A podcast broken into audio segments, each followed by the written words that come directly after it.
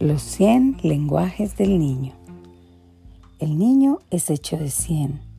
El niño tiene 100 lenguajes, 100 manos, 100 pensamientos, 100 maneras de pensar, de jugar y de hablar. 100, siempre 100.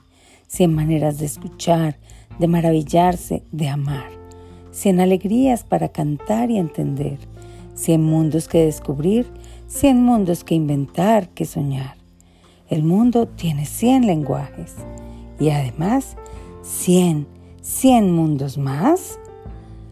Pero le roban 99.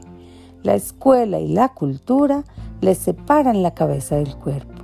Le dicen de pensar sin las manos, de actuar sin la cabeza, de escuchar y no hablar, de entender sin alegría, de amar sin maravillarse. Solo en Pascua y Navidad le dicen que descubra el mundo que ya existe y de 100 le roban 99. Le dicen, ellos le dicen que el juego y el trabajo, la realidad y la fantasía, la ciencia y la imaginación, el cielo y la tierra, la razón y el sueño, son cosas que no pueden estar juntas.